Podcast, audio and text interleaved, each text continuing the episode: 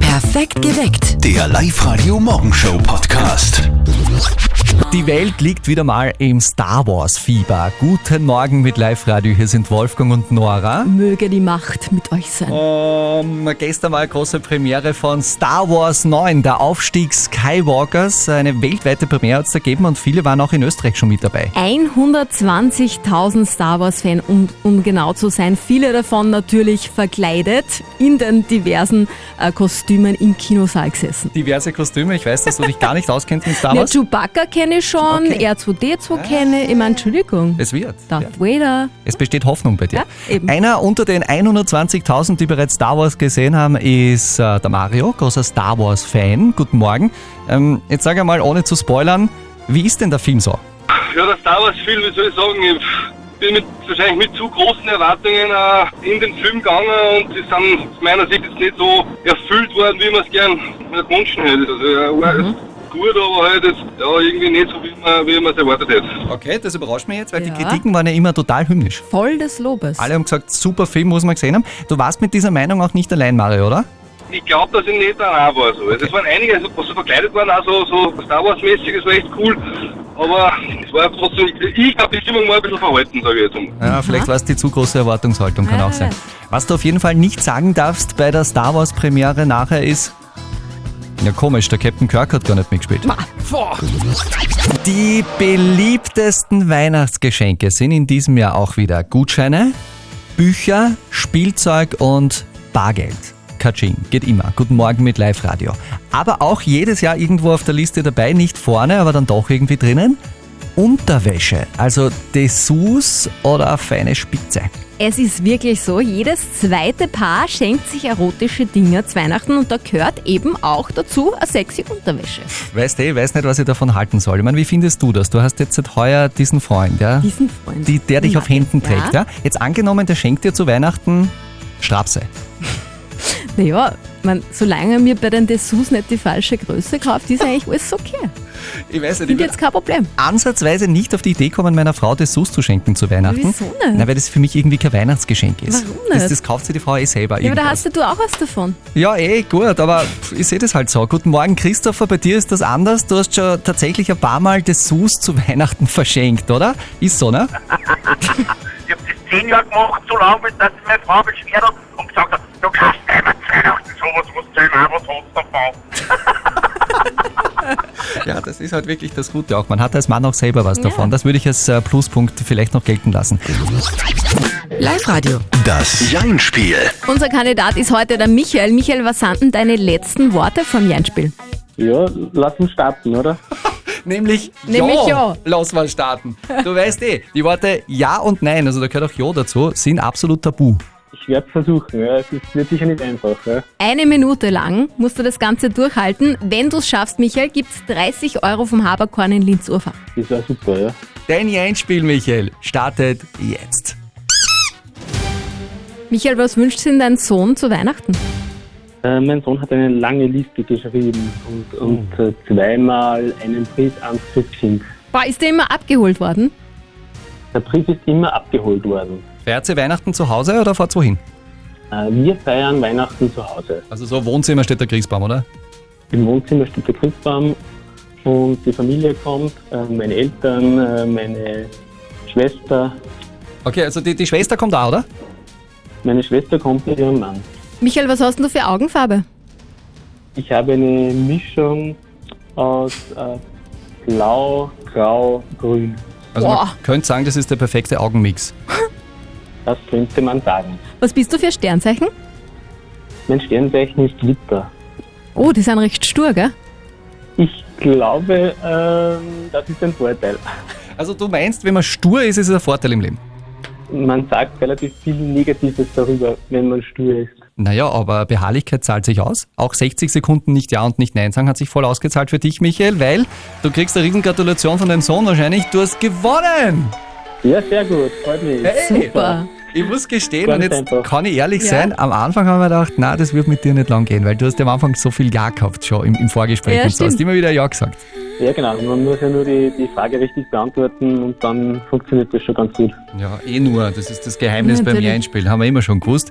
Wir spielen ein neues mit euch morgen in der Früh. Meldet euch an auf liveradio.at. Hallo, Mama. Und jetzt Live-Radio Elternsprechtag.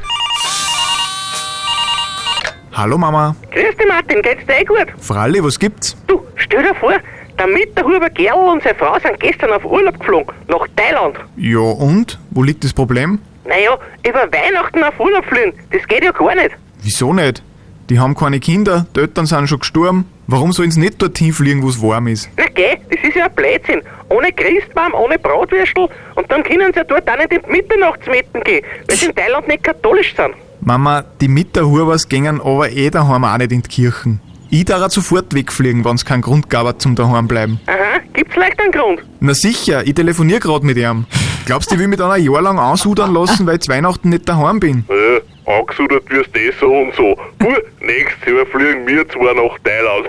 Genau, jetzt glaub ich's. Du fliegst mal irgendwo hin und red den Buben kein Blödsinn ein. Man kann sich ja mal probieren. Okay, sei ruhig. Nein Martin, zu Weihnachten fliegen wir nicht in Urlaub. Eh nicht. Ich hab sowieso kein Geld dafür. Vierte Mama. Bitte Martin. Der Elternsprechtag. Alle Folgen jetzt als Podcast. In der neuen Live-Radio-App und im Web. Weißt du, an wen mich die Mama da erinnert? Na? An die Oma Ma aus dem Film O Palmenbaum. Weißt du, wo die Ja. ganze Familie der Urlaub in der Karibik macht, Ja, das gell? ist wahr. Schmückst du jetzt den blöden Baum oder nicht? Gut, gut, gut. Das lasse ich mir nicht gefallen. Äh, Hauptsache die Mieterhubers. Haben einen Spaß. Guten Morgen. Morgen. Und unser Studiotelefon ist schon ganz heiß. Yeah. Ja, würde ich gleich anrufen bei der Sing Weiter Challenge in der Weihnachtsedition. Gehen wir's an, oder? Wirklich? Lang, hallo?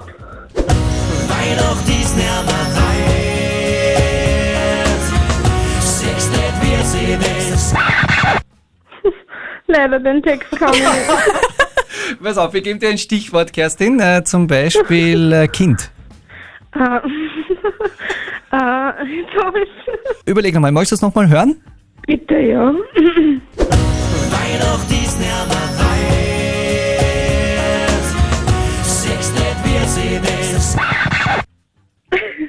Merkst du, wie das kleine Kind sich gefreut? Kleine Kind, schon, sind frei, das ist im Grunde egal. Ja, Hauptsache ein Kind freut sich, ne? ein Kind freut sich und das ist bei Genau. Weihnachten immer das Wichtigste und du freust dich hoffentlich auch. Hey! Ja, super, danke schön. So, by the way, das sind Wolfgang und Nora von Perfekt geweckt bei Live Radio. Ja. Morgen.